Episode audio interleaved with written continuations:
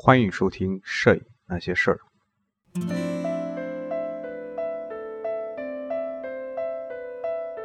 走在生命路上，用爱丈量梦想，大漠流浪，雕刻时光。任凭世界变。各位听友，大家好，这里是《摄影那些事儿》第八十九期。这一期呢，凑一个热闹吧，跟大家聊一聊最近比较火爆的一个话题吧。那么就是在连州摄影节上获得大奖的绿皮火车。把七十三送给你，让它带领我前面的路。在连州摄影节上呢，钱海峰的绿皮火车获得了一个大奖。那么在网上呢，就针对他的作品呢，产生了很多的讨论。那各方面的这种观点呢，也各种各样啊。那么大概呢，分为两派吧。那么有一派呢，认为这个奖呢，应该说是并不是非常合适啊，感觉这个作品并没有足够的分量去承担这个奖项。那么另外一派呢，就是认为这个奖呢是实至名归的，因为这个作品呢确实是拍的非常非常的棒啊，应获得大奖是应该的。那么针对这两方面呢，首先我说一下我的观点吧。那么我个人的观点啊，我觉得这个奖还是还是应该获得的。首先说这个选题吧，这个绿皮火车这个这个选题其实挺好的，嗯、之前也有很多人应该在拍这个这个题材，只是呢可能没有拿出来就是了。我在四月风这个网站上也曾经看到过一组关于也，他那个名字也是叫绿皮火车，是我们山东的一个影友在拍摄，但是他的那个片子呢就是太少，数量太少。而且确实有很多不足的地方。先说一下钱海峰的这个作品吧。那么相信大家在网上已经看看到过不少了。那么这个钱海峰呢，他是作为某一个一个酒店的一个电工啊，我觉得这个呃身份其实我们不应该去过多的去关注啊。这一点我觉得可能是作为媒体吧，他们有这样一种一种炒作的这种这种成分吧，去刻意的去夸大他的这种电工的这种身份，呃，包括像之前的那个抄水抄表工刘涛一样，其实没有必要去加上这样一个前提，但这个可能是媒体的一种一种习习惯性的行为吧，包括我们去看一些这种选秀的也好，还是这种。歌唱比赛也好，尤其我们在山东卫视啊，我们本地的卫视会经常看到什么草帽、草帽姐、大衣哥之类的，就是刻意的去给他一个标签儿，去把他这种身份，呃，和他所从事的这个比赛去拉大这种距离，呃，实际上是我觉得这个其实真的没有必要啊，这个，呃，也我我觉得也不是一个非常好的一个现象吧。钱海峰呢是一是一个酒店的电工啊，我觉得这个电工也可以喜欢摄影啊，是吧？在人人都可以当摄影师的我们这个当下这种时代，谁都可以玩摄影，嗯，不应该去过多的强强调电工的这个身份啊。呃，除了是一个电工，他还是一名啊超级的驴友，嗯，那个那么他喜欢嗯坐在坐着火车去去去呃旅行。嗯，出远门那么出远门呢，应该说火车呢，这是一个非常重要的工具啊。那么他在出远门的时候呢，就会经常去选择呃这种呃绿皮火车，因为经常乘坐嘛，所以他就在这个乘坐火车的过程中呢，去拍摄了很多的照片。呃，据他说呢，是拍了八年的时间，大概拍了十五万张照片。那么最后呢，是组成了这样一个题材。那么应该说，这个时间的跨度也好，还是这个拍摄的数量也好，应该是有一定的积累，所以我觉得这个得奖也是应该说是实至名归了吧。嗯，那么然后就是他这这个选题啊，那么钱海峰实际上他的年龄也也不算小了，所以他是经历过，应该说他经历过铁路的这种这种变革吧。简单说一下吧，这个关于铁路的这个一些情况吧。呃，现在的很多年轻人估计他并没有去坐过绿皮火车，甚至甚至更早一点的那种蒸汽机车，可能就更没有坐过。可能在教科书、在历史书中会会见到过，呃，真正的去体验可能就没有。现在是没有这种这种机会了。应该说，在我的那个，我算还算幸运吧，能够赶上火车这个时代的这一个。一个末一个末末端吧。那么在我的印象中，这个火车呢是分为慢车，然后快车。快车呢就是 K 开头的，然后是特快啊，特快呢是 T 开头的。那么后来呢就发展出了动车。那么动车呢之后呢，动车是 D 开头的。那么动车之后呢又发展出了高铁。那么高铁呢就是 G 开头的。嗯，所以在整个这个发展过程中呢。呃，在在那个应该说在 T 的 T 这个时代啊，这个时候我坐火车还是还是比较多的。后来的动车，呃，坐过几次，高铁还一次也没有坐过啊。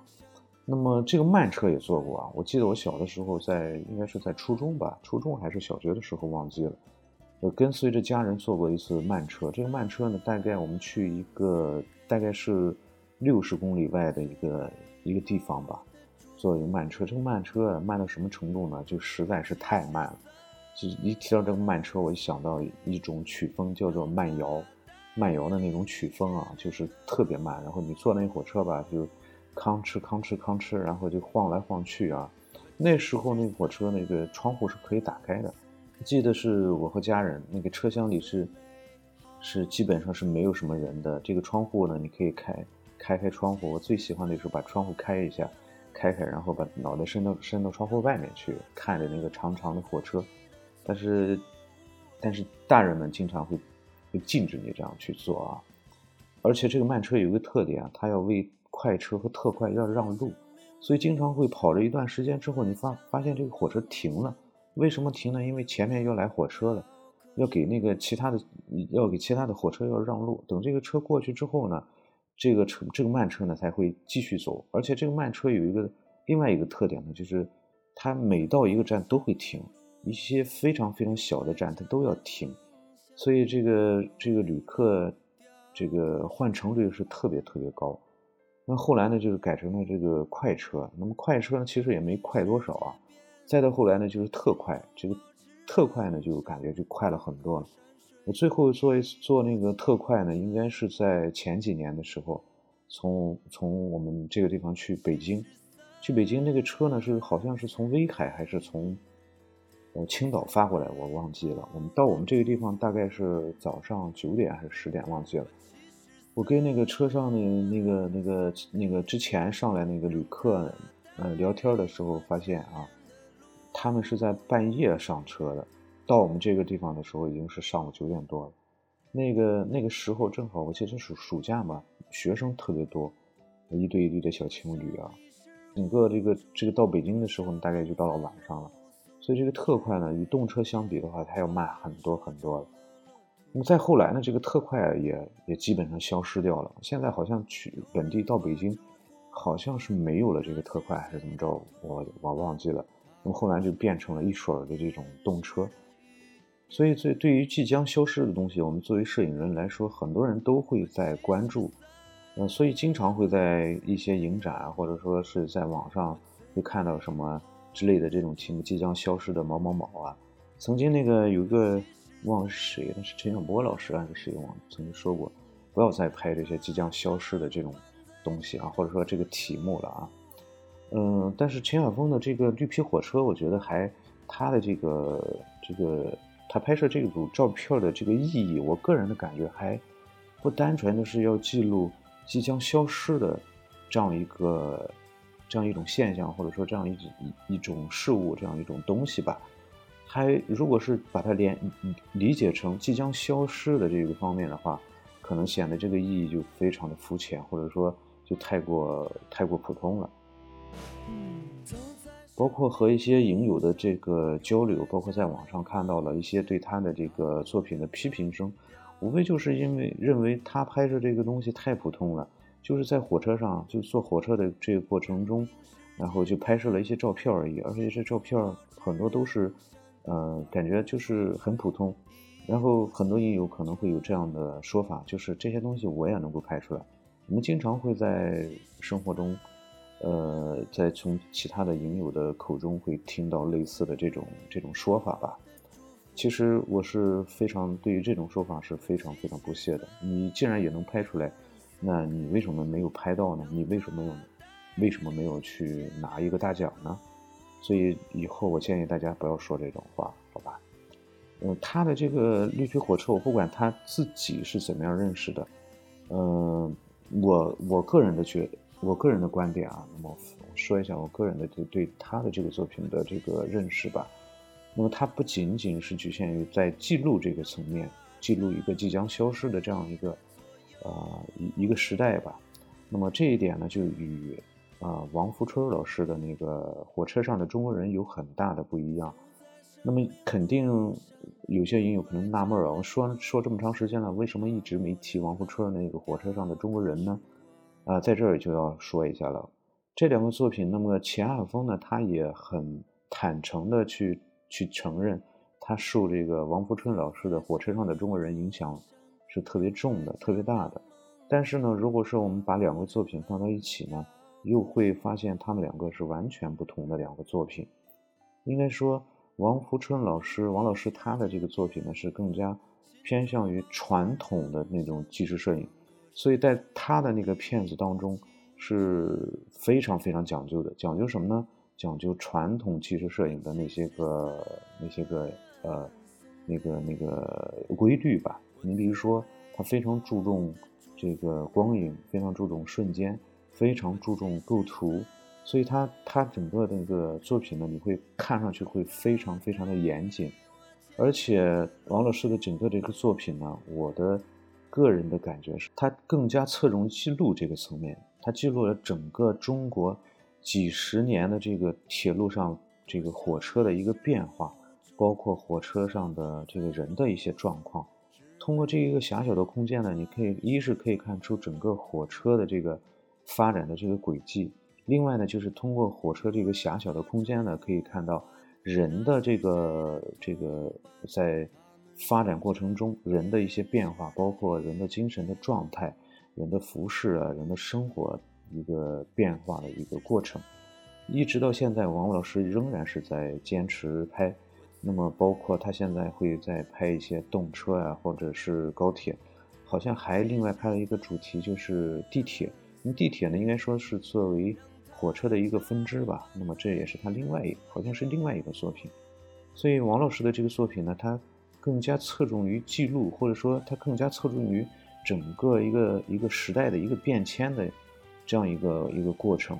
那么它是三十年甚至要更长的时间啊，见证中国铁路发展的这样一个过程。而钱海峰呢，这个绿皮火车呢，它实际上它拍摄的时间呢，相对于王老师的那个来说要要短一些，那么只有八年的时间。但是实际上八年的时间也应该说也不短啊，也不短。呃，能够持续八年时间去拍摄一个主题的话，应该说也是非常非常难得的一个一种做法，一种坚持吧。那么他的这个绿皮火车呢，更加呢是侧重于对于社会某一阶层人的这种关注，他没有去拍动车，他也没有去拍高铁，那么他只是拍绿皮火车，因为他在在。乘坐的时候，主要呢就是乘坐的绿皮火车。那么这个绿皮火车，我们要考虑什么样的人去坐绿皮火车？为什么他们不去坐动车？为什么他们不去坐高铁呢？那么这背后的原因是什么呢？其实这个问题很简单，我们去思考一下的话，会非常容易的就找到答案。其实就是因为绿皮火车它的价格便宜。那么。我大概算一下，大概想一下，我我也没有具体算啊。嗯，如果是如果是坐绿皮火车，它的票价同样一个路程是票价是一百的话，那么大概你坐动车的话，大概的这个价格，二等舱的价格应该是在三百到四百左右。如果是换成高铁的二等的话，那这个价格可能就要到了七百到八百。所以整个这个价格的这个差距呢，应该说是非常非常大的。而中国呢，流动人口它的这种，尤其是这种长距离的流流动。它主要呢还是依靠的这个火车，呃，坐长途汽车其实这个价格也也不便宜啊，所以主要呢就是依靠的这个火车，而依靠火车的话，如果是对于一个中产阶层或者说呃家家庭还算是富裕的家庭来说，那么他可能选择动车啊，选择高铁都问题不大，但是对于一些收入偏低的中下层阶层来说的话，那么他可能又会考虑，如果有一百的话，一百的块的这种这种票价的话，他可能就不会去选择三百、四百的这种这种价格的这个动车。所以坐绿皮火车的这个人呢，大部分应该说都是我们老百姓当中的一些呃收入偏低的一些人群。所以在这个绿皮火车上呢。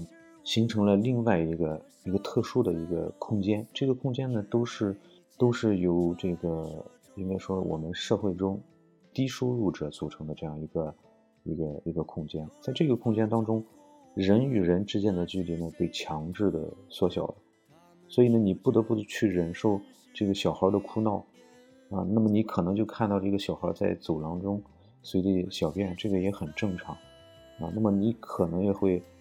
不得不去忍受你旁边一个男子的一个狐臭，或者说他肮脏的这种衣服，啊，或者旁边妇女的这种劣质的香水的气味等等等等。那么在这个空间当中呢，这个人与人之间好像是变得真正的平等了，啊，无论你是衣着光鲜也好，还是你衣衫褴褛也好，好像都变得不那么重要。那么在这个呢车厢当中呢，就形成了一个小小的社会。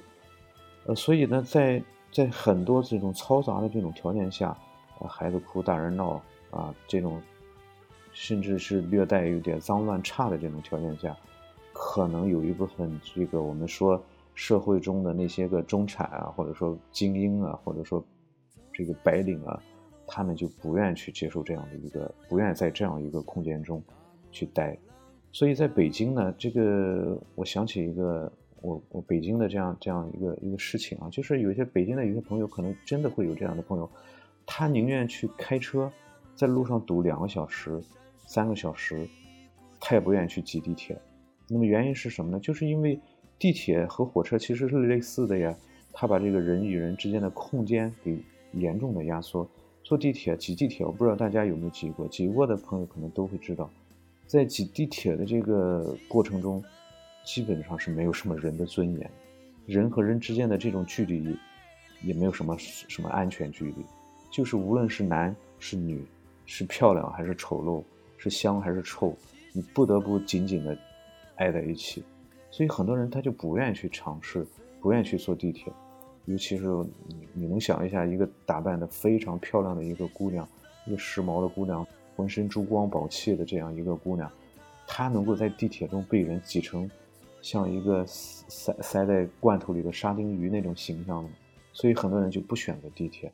所以我想大家也能够也能够体会以后或者说理解了吧，在绿皮火车中应该是什么样的一个一个人群一个阶层了吧？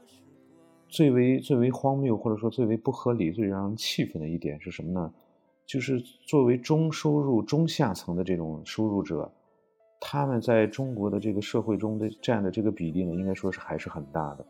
呃，无论是大家看这个什么什么样统计也好，对于中产阶级的这种界定吧，恐怕恐怕中产阶级在中国还是一个数量非常小的一个一个阶层吧，大部分属于中低下收入者吧，包括我自己也是吧。因为是这个帮朋友买票的原因吧，我我就在。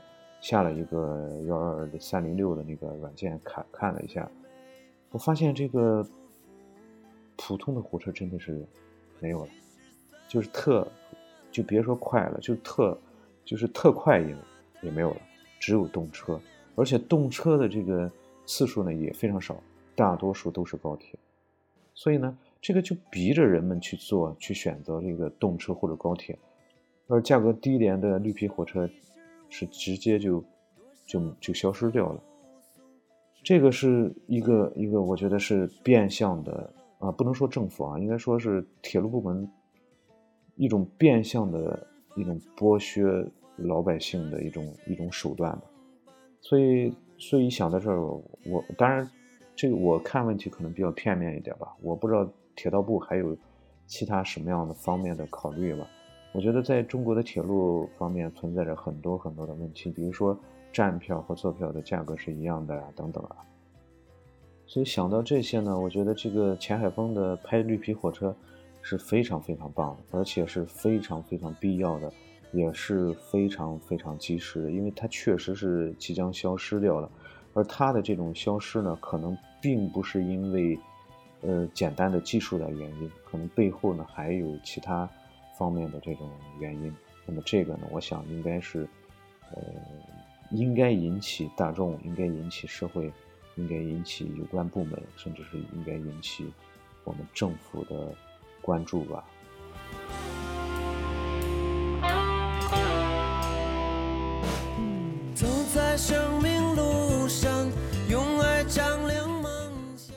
我的一些观点基本上也也已经说完了，无论是你赞同也好，还是不赞同也好。我总觉得，既然已经他的这个奖已经，呃，得到了，而且得到了很多呃学者这个专家的这种认同，呃，与其我们在一味的去去质疑的话，我们不如去静下心来，去仔细的去看一看他的作品，分析一下他的作品。把七十三送给。关于钱海峰的绿皮火车呢，嗯，我们今天呢就聊到这里。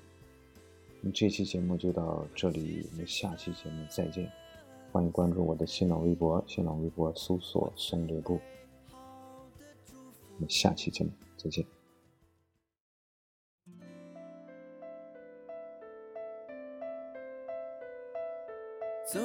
生命路上，用爱丈量梦想，大漠流浪，雕刻时光。任凭世界变幻，心中保持良善，放歌山水，一股清泉，把七十三。送给我最美好的祝福，把七十三送给你，让它带领我前面的路，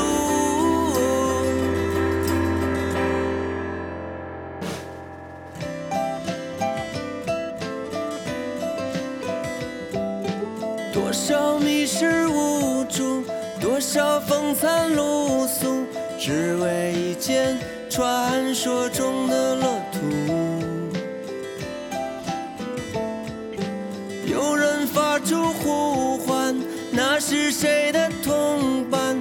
他们说着天使的语言，把七十三送给你。我最美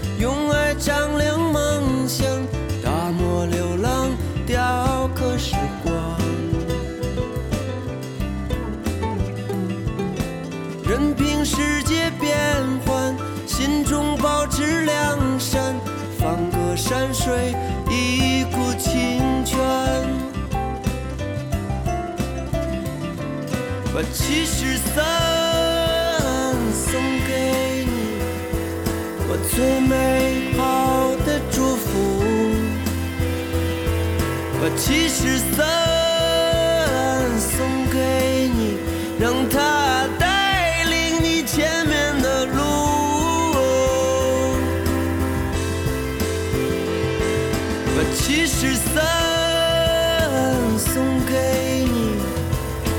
最美好的祝福。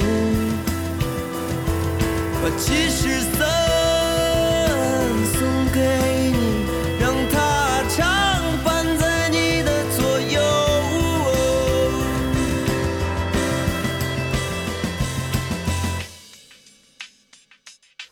走在生命路上，用爱丈量梦想，大漠流浪，雕刻时光。